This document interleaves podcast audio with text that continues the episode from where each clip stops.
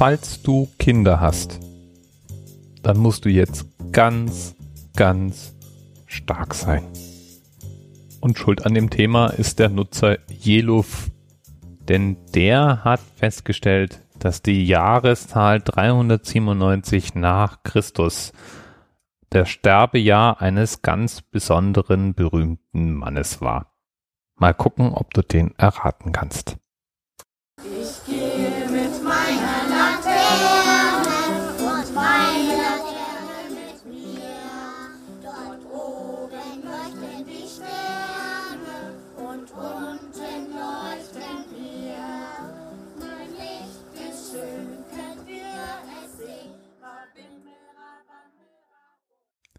Genau, es geht um den St. Martin. Und den heiligen St. Martin, den habe ich ja jahrelang mit diesen dappigen Papierlaternen verbunden. Ich erinnere mich auch, dass in meiner Kindheit mal so ein Ding abgebrannt ist, was ein mittelschweres Drama produziert hat. Also ich habe das Drama produziert. Und über mehrere Jahre hinweg im Kindergarten, im Hort, war das alljährliche Laternenbasteln und dann auf diesen Umzug gehen. Falls du noch keine Kinder hast, dann lass es dir gesagt sein. Das ist genau einmal süß, nämlich beim allerersten Mal. Danach wurdest du nämlich dann erfolgreich traumatisiert. Der abendliche Bastelwahnsinn mit vielen anderen übermotivierten Eltern und den Kindern im Kindergarten, der gibt dir garantiert den Rest. Aber wenigstens kann man die Kinder ja singen lassen und es gibt ja kaum was Schöneres als Kinderstimmchen, die durch die Nacht schalmeien.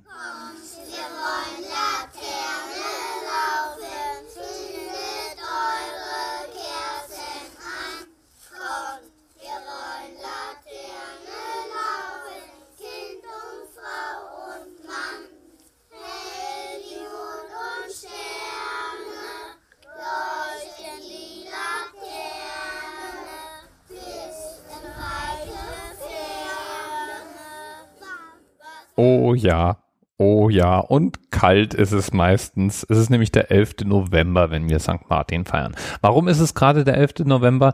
Na, weil das der Todestag von St. Martin ist. Und dann gibt's natürlich noch einen Grund, nämlich die Geschichte vom heiligen St. Martin, die wie er seinen Mantel geteilt hat mit einem armen, halbnackten Bettler. Die funktioniert natürlich nicht, wenn's milde 20 Grad draußen hat, sondern funktioniert nur, wenn's Minusgrade sind. Und um das authentisch zu feiern, laufen wir dann mit unseren Laternen fröhlich singend bei Minusgraden durch die Gegend. Beziehungsweise in der Regel sind es noch grad so nicht Minusgrade, sondern das ist so Nisselregen bei 4 Grad. Zumindest hatte ich das Glück, immer bei Nisselregen und 4 Grad da draußen zu sein.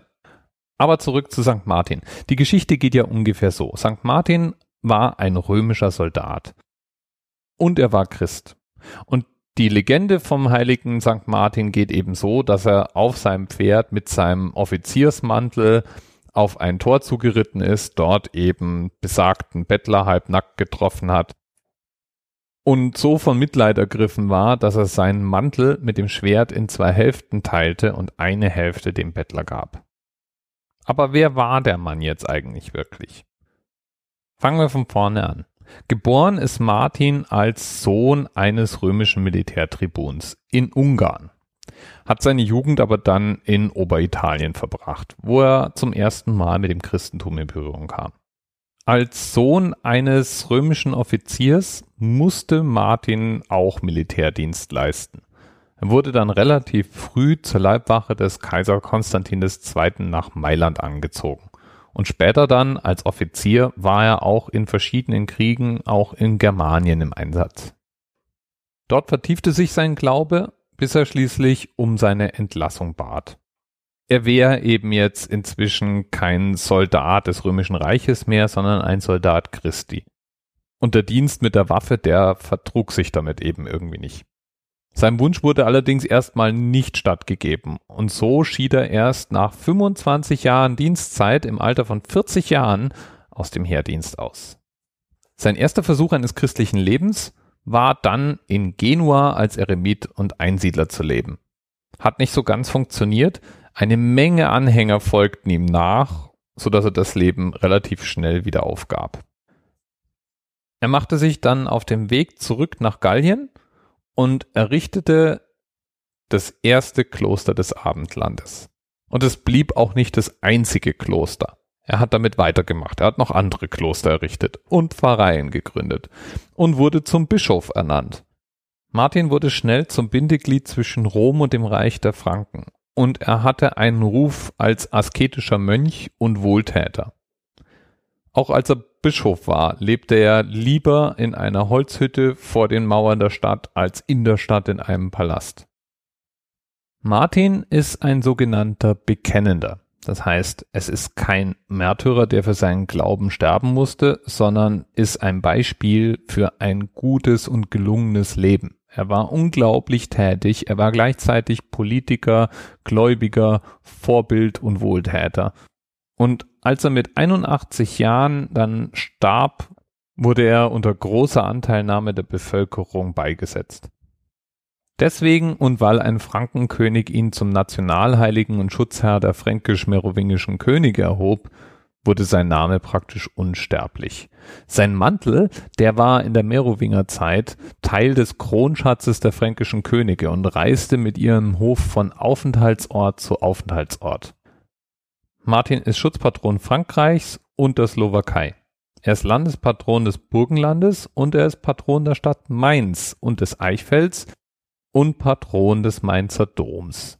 Außerdem ist er auf vielen Orten als Wappenfigur zu sehen. Es gibt den St. Martin Orden und auf ihn beruft sich auch die Priestergemeinschaft St. Martin in Genua. Ach, und eine Karibikinsel mit seinem Namen gibt's dann auch noch. Da muss man dann auch garantiert keinen Mantel mehr zerteilen. Und wegen der Taten, die von ihm überliefert sind, ist er der Schutzheilige der Reisenden, der Armen, der Bettler, der Reiter, der Flüchtlinge, der Gefangenen, der Abstinenzler und der Soldaten. Ja, und dieser Laternenumzug, der stammt in der Tat aus dem Jahr 397.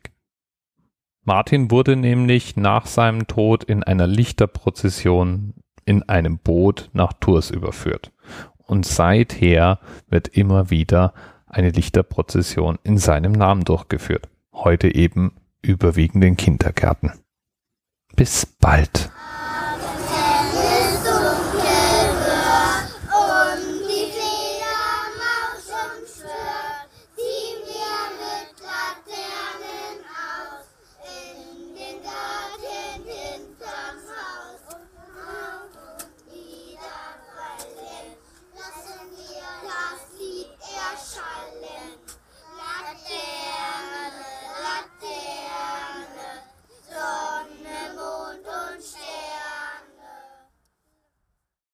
TMRS 10, 9, 8. The experience of 47 individual medical officers.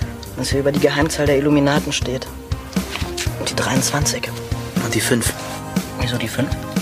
Die 5 ist die Quersumme von der 23.